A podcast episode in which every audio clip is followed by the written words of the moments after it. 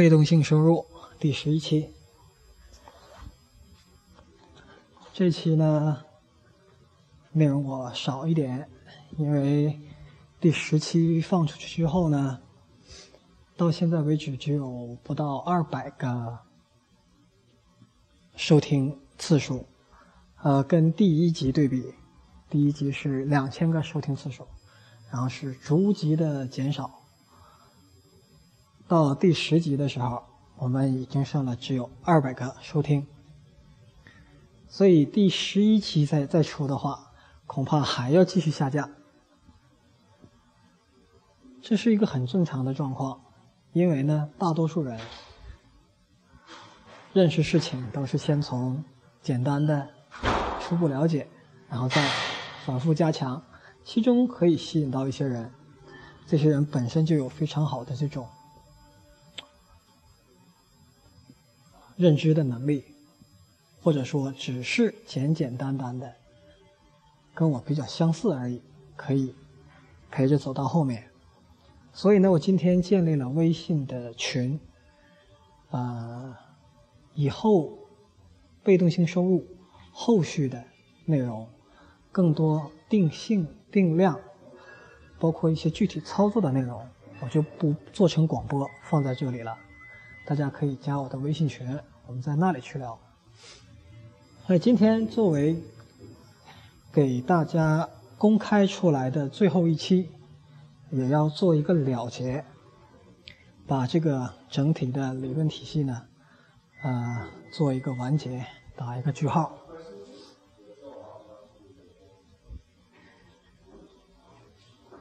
理论体系前面大概已经讲了这里面定性的部分。定量呢，有很多，有很多很多内容，因为你会发现，做事做到后面做的比较大了，做的比较务实了，仅仅停留在性上面，啊，定性上面是不够的，最后都会应用到各种量的计算，而这个包括我们金融投资嘛。到最后，你看的是数字，你不是说我赚没赚钱，而是赚你那数字赚了多少，对不对？很多时候都是数。那科学方面的事儿就更离不开数学的计算了。所以这一期基本上我们是很简单的几道题，而定性的运算呢，前面我已经给大家啊，不是定量的运算前面已经出现过，而且大家应该领教过定性运算啊，定量运算。呃，对问题的阐释的能力，比如说我们说了，从一赚到十，你需要赚百分之一千；从十回到一，你只需要亏损百分之九十。这是一个很简单的定量的运算，但却揭示了在我们生活中已经存在了 N 多年，甚至古人已经提到过的，说天之道是损有余而增不足。那今天要给大家抛出若干个可能很少啊，简单的一些定性啊，一些定量运算的一些算式，它必须结合前面的理论，再加上这个算式，你会发现，在你的具体操作里会出现突破。还是在推出算式之前，先来点别的东西。什么东西呢？我们来探讨一件事儿，说这个，现在你在市面上你能找到的理财产品，包括投资项目，他们的收益率，我们来探讨一下，因为这个问题很好玩儿。对收益率，业内有很多的争执。但是你会发现，最终大家会归于一个数字区间，就是说，比如说我们说基金啊，基金这个东西，基金分好多类啊，有共同基金，有对冲基金，有股票型基金，啊，有货币基金。但不论哪一类呢，他们的收益，平均的收益的最大值，就是在百分之三十左右。我做过相应的统计，共同基金在年份好的时候，每年大概百分之十几；股票型基金，尤其是国内的股票型基金啊，尖峰的时候，峰值可以达到每年百分之二百二十一。那有些私募可能更高一些。但业界却普遍认为，达到百分之三十就比较好，就很满意。那这里我要问大家一个问题了：那基金为什么百分之三十比较好？如果能达到百分之三十，那为什么不能达到百分之四十？那如果能到达到百分之四十，为什么达不到百分之五十？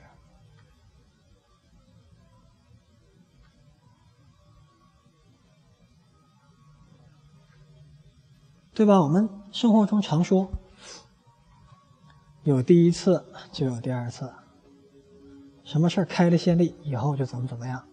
那如果一个基金，他就说他就能赚钱，的确能赚钱。那我们前面分析过了，它赚钱是来源于正确判断的价值，对吧？或者按他们的宣称，他对这个市场未来的走势会有一些准确的判断和预测。那如果你有能力预测，能帮你达到百分之三十，为什么达不到百分之四十？那为什么达不到百分之百？为什么达不到更高？因为你是有预测能力的嘛。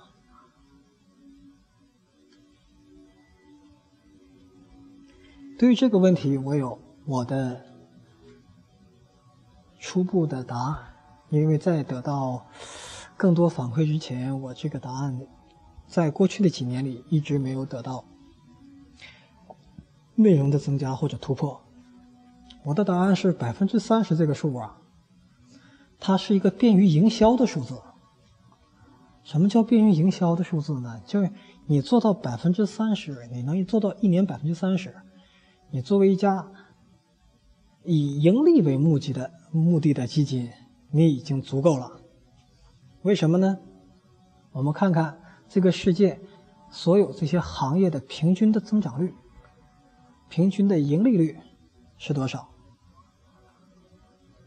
像通用电气那样的大企业啊，比较好的可以做到每年百分之二十五，结果像金融危机呢，它有大幅的缩减。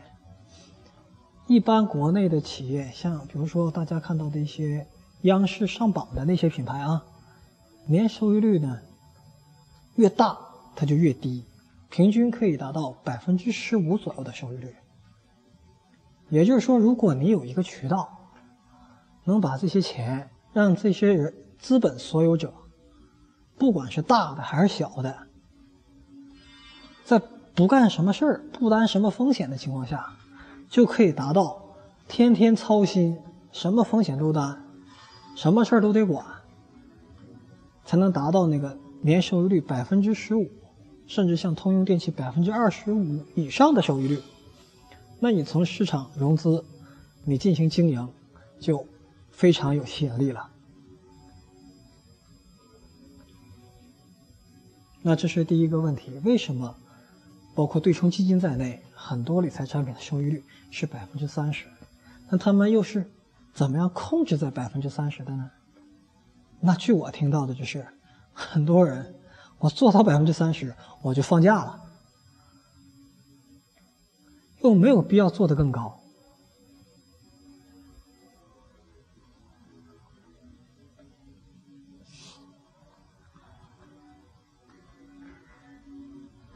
OK，这是为什么达到百分之三十？这是一个呃理财产品，包括 PE 在内，他都算的这个账，说是达到百分之三十就行了。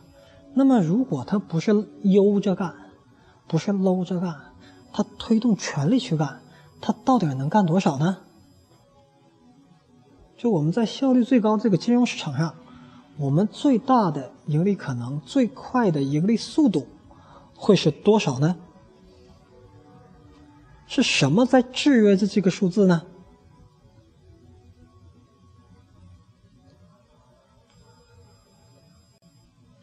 这个问题再扩展一下，我们不说财，不说金融啊，不说金融投资，因为我发现，在所有给出的节目里，跟金融投资不搭边的、比较通俗的，比如说让你生存下来，却帮助你啊，却却挡着你发财的大脑，像这一期，像这样的题目，点击率就比较高。而我认为，在观点上比较有突破性、比较有唯一性和差别性的那一期，叫做“金融投资的巨大谬误”，点击量却很小。所以，可能很多人来了之后看金融投资，觉得，呃，要么太难听不懂，要么跟我没什么关系，它的不可达性啊、不可获得性比较差，所以就把它放在一边了。那我们刚才又举了一个金融投资的例子啊，因为金融投资比较好，它便于量化，周期又比较快，这个这个效率比较高。那我们换个例子，就是说你要做一个什么买卖，做一个什么事业，搞一个什么企业，那它真正的增长的瓶颈在哪里？因为我们上期我们已经讲了。你要想稳定，你要想以后一劳永逸，你真正需要的是高成长性，有高成长性才行才对。而且我上期把这个高成长性，它的高度已经提到很高的高度，就是说，它是这个世界运行的道理，这个世界上能够生生不息留下来的东西，它唯一的真理就是它本身具有高成长性。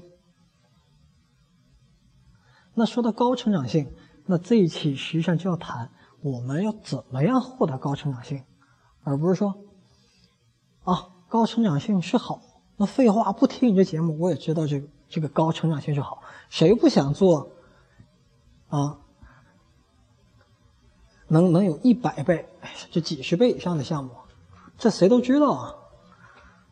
所以这一期我们做这个算式，就是包括问这个问题，就是要告诉你。怎么样可以做到这么高？而前面这个问题就是 让你知道为什么市场上还不出现这么高的，只有百分之几十，而达不到那么高的瓶颈在哪里呢？是什么制约着他们呢？想通这个问题，你就会发现这个世界，这个世界太美妙了。这个世界能给你的，总比你敢要的多。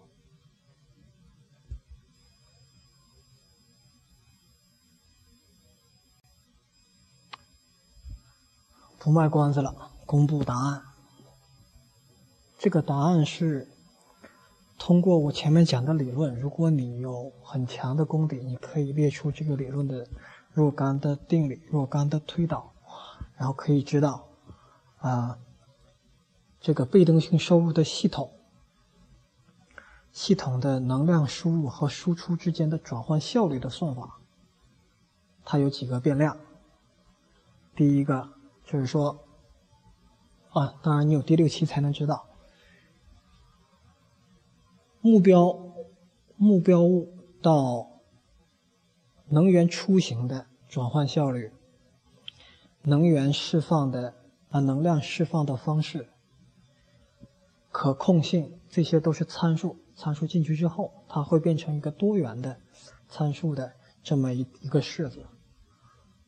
那这个式子呢？如果你掐定某一个，如果说我已知啊它的可控性，你会发现后面啊啊它某个曲线就出来了，它应该是什么样一种特征？那所以它会有很多个解，甚至可以做动态的。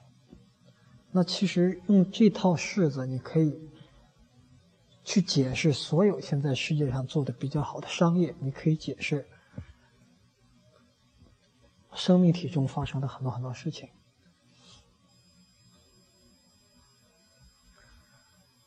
那我今天在这个第十一期，也就是最后一期的定量运算的部分里，我先只给出一个啊，这一个如果你用好了，足够你玩的了。这一个是什么呢？我们先想一想啊，百分之三十收益率看起来很低，但是为什么全球的资本都会满足于百分之三十的年收益？我们想一想，如果它真的能做到很稳定的百分之三十的年收益，也就是说每年它的资产增长一点三倍，两年做复利的情况下，就是一点三乘一点三，三年就是再乘一点三，就复利呢，这个非常。简单的东西，但我需要解释一下，就是说你今年赚钱了，我们把那个赚的钱呢再重复的投入进去，啊，这叫复利，就一直不在不花不取，你就把这钱钱重复的投入，叫利滚利，就是复利。那么你复利下去，一点三乘一点三乘一点三啊，一般乘个五年，你就是三倍左右。那如果你一年你能赚两倍呢，乘个十年是多少呢？是一千零二十四倍，就是二的四次方啊，二的十次方。你一年能翻多少倍？那个就是你那个收益相当于我们叫一个增长的因子，然后多少年你就乘以一个 n，对吧？所以如果你能一年就赚一倍，就是翻一倍，那如果你复利进去的话，你如果十年做到了，你就可以赚一千倍。厉害吧？当然，很多人他不是这么玩的。就很多现在我们看到，可能，呃，平民出身，啊，一无所有，到后来变成像曾经达到过世界首富这样的，他不是玩一个事儿连着十连赢，他是玩一个事儿连赢两三次，转另一个事儿玩又赢。他在不同的系统上来回的跳转，每个系统他都赚个几倍，一累积起来就不错。我打打个比方啊，比尔盖茨最开始玩什么玩赢了？我就玩跟 IBM 合作，IBM 是比较大的厂商，它有了巨大的高增长性，它的软件一出来，用通过 IBM 这个杠杆给它放大了，他拿到了第一桶金，这是第一次吧？玩赢了吧？后面呢？哎，再学乔布斯的 Windows，又把这个桌面的操作系统。又扩大了市场份额，然后，然后它马上有资本市场的运作，资本市场一运作，它又扩大了，又又乘以乘数，就这样，它它是在好几个事儿里，每个事儿里获得了一个乘数，获得一个很大的倍数，所以它可以最终达到百倍、千倍，甚至上亿倍的，跟原始资本的这种和原始投入的这种差别。那有人说：“哎呀，讲了半天，原来是个复利，错了！我要讲的不是复利。你会发现，所有抱着复利梦想的人，达到胜利彼岸的，只有那么非常少数的几个。为什么呢？我已经给大家讲过了，人类没有预测能力，那他怎么年年都能达到百分之三十的？”包括我刚才说过那些数字里，我说有一个基金，有一年赚了百分之二百多，那它后来怎么样呢？你像国内基金的明星就是华夏基金，啊，在有几年特别不错，但你看在那几年之前和之后，其实都不行啊。包括这个对冲基金界里，大家。当做神一样的文艺复兴科技这样的公司，它的基金在某些年的某些月份也有比较大的亏损呐。就是说，既然人没有预测能力，他很难在一个十年甚至更长的时间框架下，保证能能能够做到一直连着赢，一直不错，不做错误判断，做不到的，做不到的。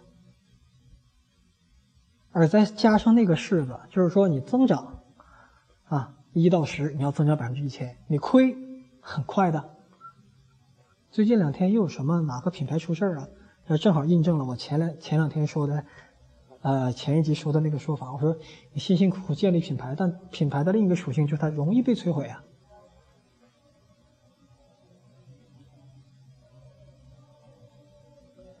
那既然真的很难做到，你的决策反复的、连续的都是正确的，因为你不能预测未来。那你的复利是否真能做到呢？答案就是做不到，它只在理论中呈现。但是在销售过程中，很容易给你算这个账，而且销售员都会这么跟你算账。就是你别看一年才百分之三十，别看不起这个，你累积五年下来了不起，三倍啊！然后你一想，五年期间我什么都没做，我只是担了点风险，放了点钱进去，这个钱后来变成了五倍，很好啊。然后有的人会告诉你，我这个一年可以赚一倍啊，十年下来你就是一千倍哦。这是我听到的真事儿。你想想，没错啊，他他证实过，他一年赚过一倍，然后甚至好连着好几年都赚过一倍，但你会发现没有那么容易，因为那事儿在那放着呢，他不是神，他没有预测能力，他没有预测能力，他就保证不了总能够达到那个收益率，他就保证不了没有亏损的时候。而如果出现亏损，它往往是毁灭性的，因为在复利的条件下，那个亏损就是毁灭性的。你要想让它增长高，你就得复利，而复利里的亏损就是具有毁灭性的亏损。那我的答案是什么呢？听好了，人们追求的长期稳定盈利，为的是复利。所以它在算式上不外乎等于一点几的几次方，对吧？这是我们最终要的结果。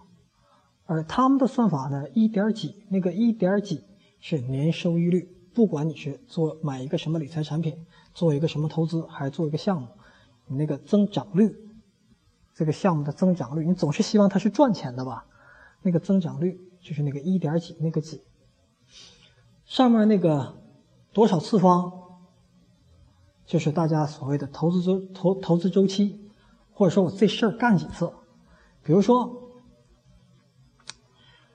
现在在澳大利亚，澳大利亚那个大樱桃多少钱呢？就如果你在农场那儿买的话，是二十块钱一箱，一箱大概是十斤左右，大概呃就二十块钱相当于人民币一百，一百然后十一箱就一斤相当于十块钱。到国内是多钱呢？到国内一斤在大超市里可以卖到一百块钱。那我就可以这么做了。我说，我在这儿整一百箱，一百箱多少钱呢？一百箱刚才说二十块钱，二二十块钱乘以一百，两千澳币啊！我投入两千澳币在这儿买了，然后我整到中国去，我整一次我就能赚十倍，对吧？我倒腾多少次？我我先先先整了一百箱回去，赚了一箱钱的钱，然后再用一箱，我再把这边运一千箱回去，然后再赚十万箱的钱，十万箱的钱我再拿回来，再那么赚，哎，这么倒腾啊！当然我刨除了中间交通费，无所谓，举例子而已。它这个来回倒腾的次数是上面那个号，那个号码就是你翻多少次方啊？那个周期，你要是买理财产品。就是你干了，你持有了多少年，对吧？这就是一种抽象能力，把它从具体的事儿里抽象出来。因为最后你其实算的就是那账，因为追求的很多东西，包括钱，你最终就是以金融机构里服务器上的一个数字，那个数字怎么说怎么算，你把它算明白就可以了。所以，长期稳定盈利加复利啊，这是增长的法宝，这是很多人认为增长的法宝。但是，因为缺乏预测能力，使这个法宝只能是人们在苦苦寻找的圣杯，就像是鬼一样，谁都听说过，但都没碰着。但是真正的内容在这儿呢，它可以做一个等式变换。我们经常在学数学，小学、中学、大学有等式变换，哪个式子约等于另一个式子的计算结果，或者完全等于另一个式子的运算结果。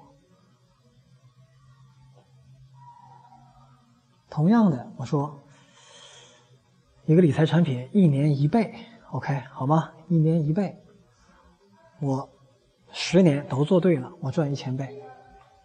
我可以把这个一倍。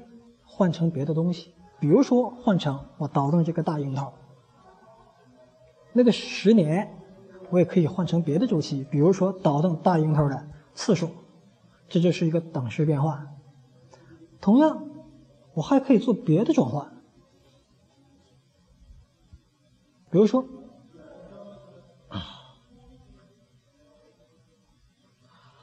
我用金融衍生品来玩。衍生品我一天只有百分之一的波动幅度，没关系，它有个一百倍的杠杆所以我如果用带杠杆的衍生品，我每天可以达到一倍的收入。这种可能，每一个玩过衍生品的人，他都认可，他都认可。衍生品只要杠杆够高，每天拿到一倍的收入，是完全在。大家接受的范围之内，那你也就是说，衍生品，你连着十天，每天你都做到一倍的收入，你就相当于搞一个理财产品，投一个什么基金，持有十年的效果。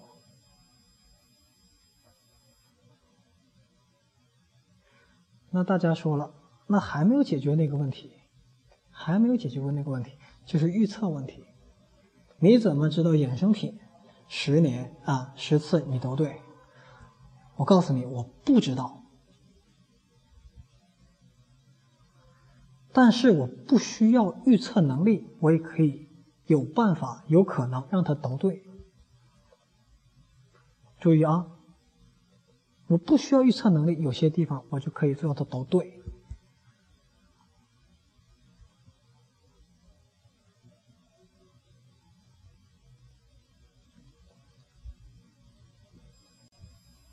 是什么呢？让我们回归本质。我们想要的是什么？我们想要的是十连赢，而不是十次正确的预测。你注意这里之间的关系。就一种认为我对，是因为我预测到了，我才对。所以我有预测能力的情况下，我能做到十次都对。所以很多人踏上了一条寻求人类预测能力的路线，这个比例太多太多了。相当多的聪明人走到了这条死胡同里，用各种方法去试图让自己拥有预测能力。但是不是你只有拥有预测能力的情况下，你才能做对事情呢？不是的呀。我们要的不是预测能力啊，预测能力是手段，不是结果。是过程，不是结果。我们要的结果是十连赢，在我们的例，在我们的例子里啊，就是十连赢。而要十连赢不一定需要预测。比如说什么呢？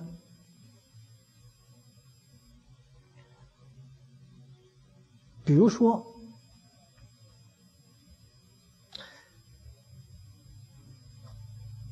中断一下啊。必须得先给讲两个例子，猎人的例子啊。猎人有两大种方，两大类方式去获取猎物。一类是什么呢？捕杀。我得寻找，按着这脚印儿，我得去找去，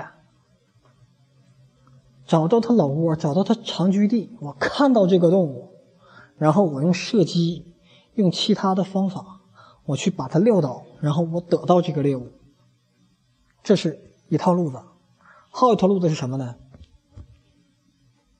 我当然也对要要对这个动物有所了解，我会知道某个水池边上它总来，某条路总有它的脚印儿。那我也不用枪，我也不天天在这等着，我在那儿设个陷阱，我在那儿设个陷阱，我放个夹子，所以只要它走，只要它走到那儿了，就能夹住它，然后我三五天过来看一眼。啊，现在我们人类这么做的很多呀，它不一定是为了猎杀它，可能为了对研究它，在那放这个摄像机啊，带感应的，一有动物经过，唰。拍下来，我们很多珍贵的镜头就是这样获得的。那为什么插入这两个这个故事呢？其实一个就是是达到同样目的的不同的做法。我再给大家插入一个故事：一个老虎啊，你作为猎人，你终于他妈碰见老虎了。这老虎值钱呢，但你想跟它对峙有点费劲。你又不是武松，你是武松，你碰着真老虎，我看也够呛。那人一般怎么能制服制服像老虎这种东西呢？用网哎！我看人类制服凶猛动物非常厉害的一个东西就是用网。往往什么什么特点？相对于人跟它去制服啊，比如说我就是武松啊，我要跟这老虎打，跟这老虎打有有一些条件，就是说我能知道它要往起跳了，我我能知道它要出招了。我知道它尾巴一立起来，它就要怎么怎么样了。就是说，我对它有了解，所以我对它能做出预测。根据我对它做出的预测，我能对它进行反抗，进而把它进行制服。另一种，我咵嚓一个大网就扔出去，给它就罩在里面，然后它无论怎么挣，我是不需要预测的，随你怎么动，只要你的力量小于这个网的。刚性，你就会渐渐的消耗你的体力，然后用这个网把你抓到。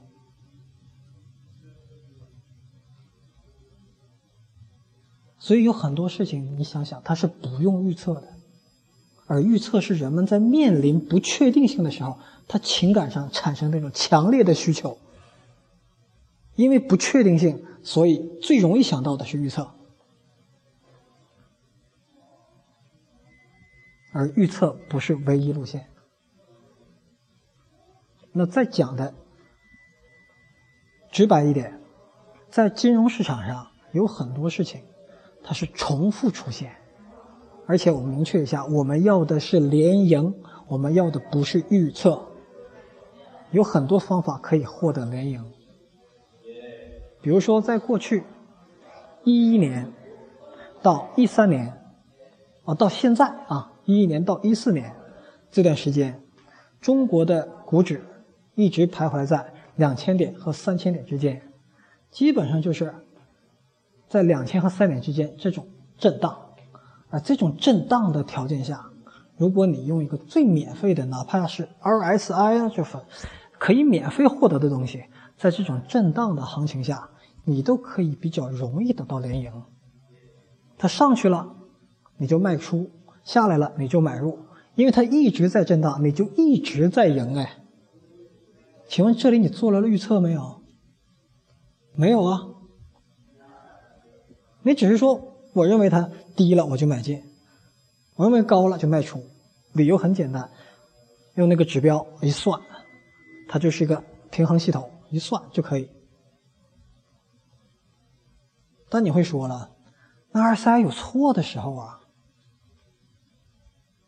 你也不能总连赢啊，各位，一个是在十年的范围内你可不可控，一个是在十几天，甚至个十几个小时是否可控？如果你有一个能力，你有能力啊，在衍生品市场上获得一千倍，咱都不用一千倍，一百倍的盈利率的话，咱不要十连赢，咱要五连赢。也就是三十多倍。